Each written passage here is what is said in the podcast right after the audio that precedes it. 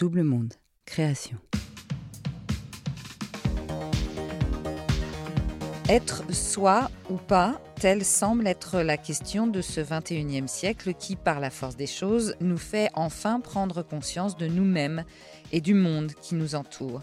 Pour certains, comme Claire, il a fallu des crises de conscience pour arriver à retrouver le chemin vers elle-même.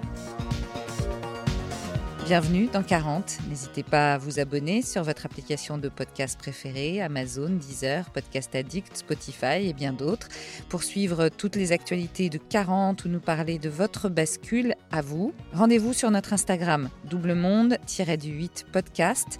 Tous les liens sont en bio des épisodes. Claire, première partie. Je m'appelle Claire, Claire Goris, et j'ai 40 ans. 40 ans et 6 mois, pour être exact. Mais très honnêtement, je ne sais pas si ça change quelque chose, cette histoire d'âge. En tout cas, moi, c'est ce que j'ai toujours cru, parce que euh, j'ai la sensation d'être euh, en crise, comme on dit, depuis l'âge de 12 ans. Tout le temps, des questions, des bouleversements. Je suis hyper euh, habituée aux crises. J'en ai déjà éprouvé pas mal. Donc, je vais tenter de vous raconter les crises de mes 40 premières années. Je suis une fille totalement normale et totalement banale. Je viens d'un milieu ordinaire. J'ai suivi un parcours scolaire ordinaire. Euh, je suis allée euh, à l'école, je suis allée au collège, au lycée, avec malgré tout cette sensation très intime et cette conviction intense d'être décalée, toujours un peu à côté du chemin, finalement dans le moule sur les rails, les pieds sur le chemin, mais la tête dans les étoiles. J'ai toujours eu cette euh, sensation, mais malgré tout, j'ai avancé, puisque l'école, l'éducation, ça prend une grande partie finalement. Euh, jusqu'à nos 18 ans, on, suit le, rail et arrive ce moment fatidique euh, de l'orientation. Eh bien, au moment de l'orientation, j'étais grandement désorientée. J'ai bien tenté de me rapprocher des personnes susceptibles de m'aider. Euh, ça m'a plus désorientée encore euh, qu'autre chose. À cette époque, on est dans les années 2000, euh, on est même en 2000. Internet, c'est pas aussi développé qu'aujourd'hui. Et finalement, le champ des possibles, la connaissance de ce qu'est possible, eh bien, elle n'est pas aussi large qu'aujourd'hui. Donc moi, j'ai comme horizon finalement d'avoir un un job en CDI de préférence, de me mettre en couple. Je pense que c'était inconsciemment le modèle qui m'était fourni et l'unique modèle d'avoir des enfants et puis euh, acheter une maison, acheter un monospace. Et là, j'aurais réussi ma vie. Donc moi, je grandis euh, comme ça. Je suis plutôt une bonne élève, je suis plutôt docile malgré euh, cette sensation d'être décalée. Mais à 18 ans, j'arrive pas trop à m'orienter. Donc, euh, j'étais déjà en crise en réalité, parce que la crise de la page blanche, la crise de je ne sais pas quoi faire et il faut absolument faire. Donc, je vais en prépa, en classe préparatoire, le, le Graal, une classe préparatoire littéraire, moi qui avais fait un bac scientifique pour m'ouvrir toutes les portes, pour avoir toutes les chances de réussir ma, vie. Euh, cette euh, classe préparatoire littéraire n'avait aucun sens. Donc, euh, crise ou pas, on, l'appellera comme on veut, mais en tout cas, je, remballe mes Gaules hein, et je remballe mes livres. Je me retrouve à nouveau avec rien. Heureusement, la fac de médecine m'ouvrait grand les bras. Euh, mes parents m'avaient quand même inscrite, hein, moi qui ne savais pas quoi faire. Mais finalement, bosser comme une dératée, déjà à l'époque, le projet de vie euh, m'enchantait pas des masses, puis le sang non plus. Donc, je n'y suis pas allée et je vais en fac d'anglais. Et là, ça n'a aucun sens non plus. Finalement, euh, moi, dans ma continuité, euh, j'étais une fille euh, hyper vivante. J'avais eu la chance de voyager beaucoup, d'avoir cette sensation de vibrer, de rencontrer des gens, des cultures, de rire, d'être alignée. Et puis finalement, là, je me retrouvais en fac d'anglais, dans un amphithéâtre, à m'ennuyer terriblement. Donc j'avais toujours, je cultivais toujours cette sensation de, de décalage et de non-sens docile quand même. J'ai fait une première année, une deuxième année, une troisième année. À l'époque, c'était comme ça que ça fonctionnait. Je voulais le package, quoi, une licence. Et puis, avec une licence d'anglais, t'es pas plus avancé. Euh, tu ne fais pas grand-chose. Donc j'ai passé un concours de prof auquel j'ai échoué, euh, Dieu merci. Et euh, mais malgré tout, j'avais tellement ancré en moi, j'avais tellement comme unique modèle qu'il fallait aussi absolument avoir un diplôme que j'ai passé le concours de professeur des écoles. Euh, c'était celui qui m'était le plus accessible, le plus facilement avec cette, cette fameuse licence. Et donc, j'ai eu, j'ai malheureusement, ou heureusement, on ne saura pas, mais j'ai eu ce diplôme. Voilà. Donc là, c'était le, le, Graal de la sécurité, euh, en tout cas de ce que moi j'avais construit comme concept de sécurité. J'étais fonctionnaire.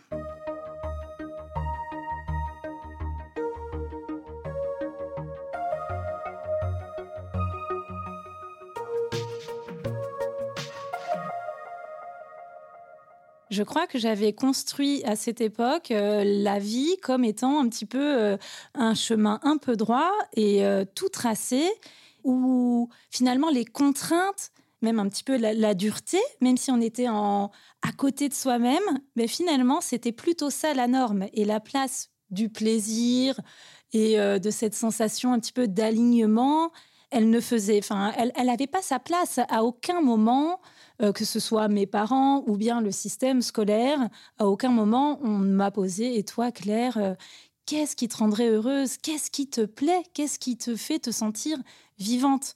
Donc, euh, d'un côté, il y avait cette sensation extrême de vie que je pouvais sentir dans certaines conditions, notamment en voyageant, etc ou en faisant du théâtre, parce que je cultivais toujours euh, des activités parallèles qui me faisaient vraiment vibrer et qui me donnaient cette sensation d'alignement extrême sur lesquels je ne mettais pas de mots à l'époque.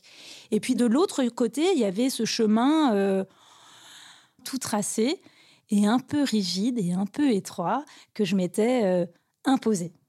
Mais je constatais bien qu'il y avait quelques incohérences avec, avec moi, finalement. J'avais déjà à cette époque une réelle sensation de marcher à côté de moi. Et ça, quand on évoque la crise de la quarantaine, on, en parle beaucoup, on en entend beaucoup de choses, de cette euh, sensation d'être à côté de soi. Et moi, c'est vraiment quelque chose à cette époque que j'éprouvais euh, totalement. Donc, euh, j'étais en site, je savais à quelle heure je commençais le matin, à quelle heure j'allais pisser, euh, forcément, à la récré, il n'y avait pas d'autre choix.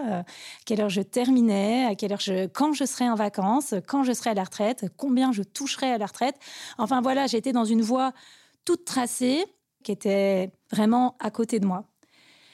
Et puis, qu'est-ce qui se passe? Ben, Il se passe que que je tombe malade. Euh, un truc euh, pas trop sympa, euh, des cellules cancéreuses qui commencent à apparaître, vraiment détectées de manière totalement hasardeuse, au point de me questionner. C'est-à-dire que j'ai encore une fois, je parle beaucoup de sensations parce que tout ça, c'est de l'ordre vraiment du ressenti, mon corps qui, qui dysfonctionne. Et moi, je me dis, mon corps dysfonctionne, les médecins sont peut-être un peu étonnés, mais moi, je suis pas du tout étonnée.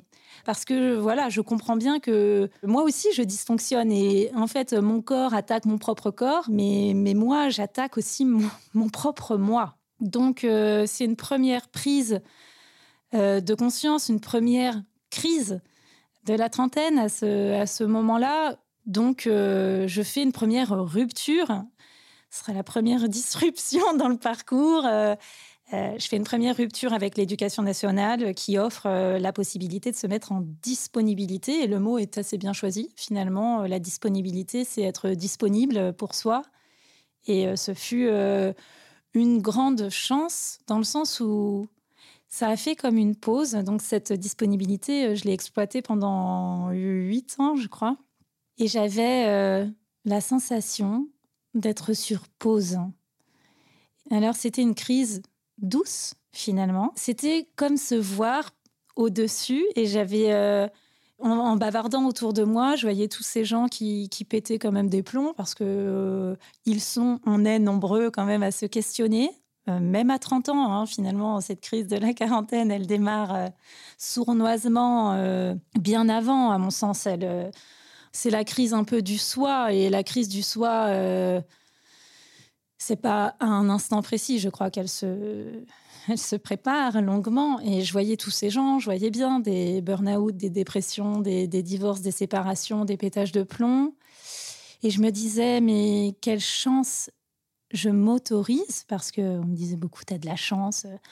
Bah, j'avais pas de chance, hein. j'avais, j'avais fait le choix de faire une pause. Je touchais pas un rond. Mais en fait, tout ça n'importait pas, n'importait plus finalement. Ce qu'on m'avait toujours enseigné, je l'ai déconstruit. J'ai complètement déconstruit tout ce que j'avais appris, plus ou moins consciemment, mais avec cette conscience de faire une pause et de me regarder et de me dire, finalement, dans la vie, est-ce qu'on a beaucoup d'occasions de s'arrêter, de s'observer, de se questionner et de se dire, qu'est-ce que je fais du putain de temps qui m'est imparti?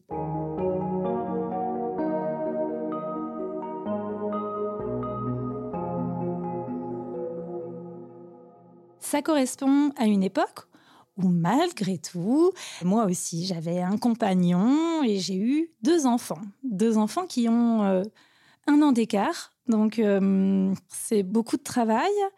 Et les enfants, c'est très pratique pour euh, ne pas penser à soi. Donc, tous ces questionnements, je les ai bien mis sous le tapis et je me suis focalisée sur mes enfants.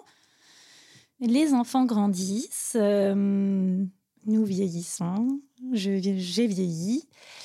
Et puis la réalité, les contingences matérielles euh, sont revenues un petit peu, quelques petites problématiques sont ressorties de, sous le tapis. Et qu'est-ce que tu vas faire de ta vie? Parce que finalement, euh, il y avait une forme euh, de sensation de, de vérité, d'être dans le vrai, d'avoir ralenti totalement, euh, d'avoir rompu avec des codes euh, que je m'étais imposés, qui m'avaient été imposés, peu importe. Mais donc j'étais vraiment sereine par rapport à ça. Et malgré tout, vivre euh, de sérénité et d'eau fraîche, ça ne fait pas non plus manger. Et aussi, surtout, le temps passe. J'étais en disponibilité depuis huit ans déjà. Mes enfants sont entrés à l'école et donc, comme par magie ou pas, il a fallu se recentrer sur soi. Donc, il a fallu ressortir un petit peu les, dossiers de, sous le tapis. Alors, euh, moi, ce qui m'animait, c'était... Euh, bah, c'était, c'était à peu près tout sauf l'éducation nationale finalement.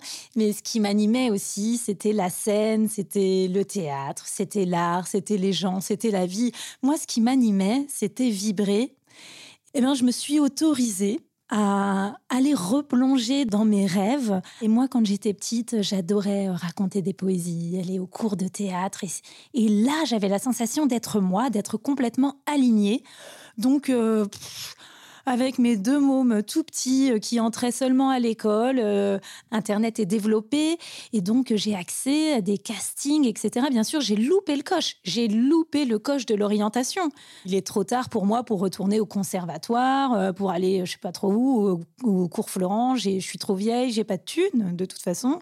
Mais je vais quand même aller essayer de m'approcher de mon rêve. Et moi, mon rêve, c'est de faire de la scène. Bah, finalement, euh, les gens que je vois à la télé, on m'a toujours dit que c'était d'autres gens, des gens mieux que moi, des gens qui avaient de la chance, des gens... Moi, je veux être de l'autre côté. Je ne veux pas être spectateur de ma vie, je veux être acteur de ma vie. Donc, je passe au culot des castings, euh, je frappe, j'enfonce des portes, je me retrouve à passer des castings, à les réussir. Je joue dans des pubs, ça a des voilà des mini répercussions euh, quand même euh, au niveau médiatique et ça fonctionne et et ça fonctionne dans le sens où ma personnalité, ce que je suis, et finalement là il y a que moi et moi-même plaît et d'autres portes s'ouvrent et de fil en aiguille je passe des castings et je j'entre dans un univers que je m'étais interdit, qui ne m'avait pas été ouvert et qui ne m'aurait jamais été ouvert si moi-même je n'avais pas osé euh, m'y enfoncer en, réalité. Alors rien de grandiose, hein, je ne suis pas devenue Marion Cotillard ou autre, mais moi, à mon échelle, la répercussion, elle est immense. C'est-à-dire que je me suis ouvert la porte des possibles, la porte de la vie. Malgré tout, comédienne, c'est un peu comme chômeuse. Et euh, euh, j'avais quand même toujours ce caillou dans ma chaussure qui est euh, cette culpabilité un petit peu de ne pas faire un métier normal et de ne pas faire carrière et de rester un peu sur le côté. Je nourrissais encore ça. Donc, peut-être que la solution raisonnable, ça aurait été de faire un mi-temps d'instit, de professeur des écoles, et de continuer mes activités qui me faisaient vibrer, rêver et qui étaient moi en parallèle. Donc je, je tente, je me fais violence. Après huit ans de disponibilité, je retourne dans l'éducation nationale à mi-temps en me disant que la vie, c'était peut-être aussi un subtil équilibre et que le plaisir, d'un côté, cette sensation d'être vraiment soi, c'était un concept et que c'était nécessaire et important et que j'étais dans le vrai, mais que malgré tout, euh, peut-être qu'il faut se faire un peu violence quand même. J'y retourne en étant maman, en étant plus assurée, en étant construite dans ma relation de couple, donc euh, plutôt bien assurée. J'y retourne et je refais les mêmes constats, et en tout cas, je refais les mêmes constats au niveau de l'institution qui ne me conviennent pas, mais ça c'est un autre débat. Mais je refais aussi surtout les mêmes constats pour moi. Revient cette sensation d'être à côté de moi et en plus de me faire mal. Et à ce moment, j'ai bien 35 ans, bien tassé. Je peux plus mettre ça sur le, dos de, de la jeunesse, etc. C'est-à-dire que je me dis, ces constats que je fais, cette sensation, c'est pas dû à ce moment où finalement tu cherches à t'orienter un petit peu dans la vie, où tout est un petit peu flou. Cette sensation, elle est mienne et elle est juste. Et finalement, peu importe euh, les raisons, ce que, ce que l'on ressent aussi, c'est mais finalement, c'est la seule jauge à écouter. Et euh, je persiste et j'essaye encore de trouver cet équilibre jusqu'au déséquilibre parce que bizarrement, ce coup-ci, je retombe malade et j'ai à nouveau une suspicion de cancer au niveau du sang. Et je me dis, c'est trop. Là, les signes, les signaux de l'univers, de tout ce qu'on veut, c'est trop. Et j'avais vraiment cette sensation plus que intime que euh, c'était le fait à nouveau de marcher à côté de moi, à côté de mon chemin, qui faisait que je me nuisais, que je m'abîmais et que finalement ne pas s'écouter, ne pas écouter son intime, ne pas écouter ce qui hurle, ne pas écouter le soi, eh ben c'était aller contre soi, c'était se faire mal, c'était se laisser mourir. Et je crois que si à ce moment-là, je n'avais pas quitté ce qui me nuisait, les choses se seraient empirées. On ne le saura jamais puisque euh, ce coup-ci, j'ai quitté pour de bon la tête plus ou moins haute, ce métier et au-delà de ça, ce système et au-delà de ça, cette vie qui ne me convenait pas. Et il m'a fallu donc 35 euh, ans. À suivre.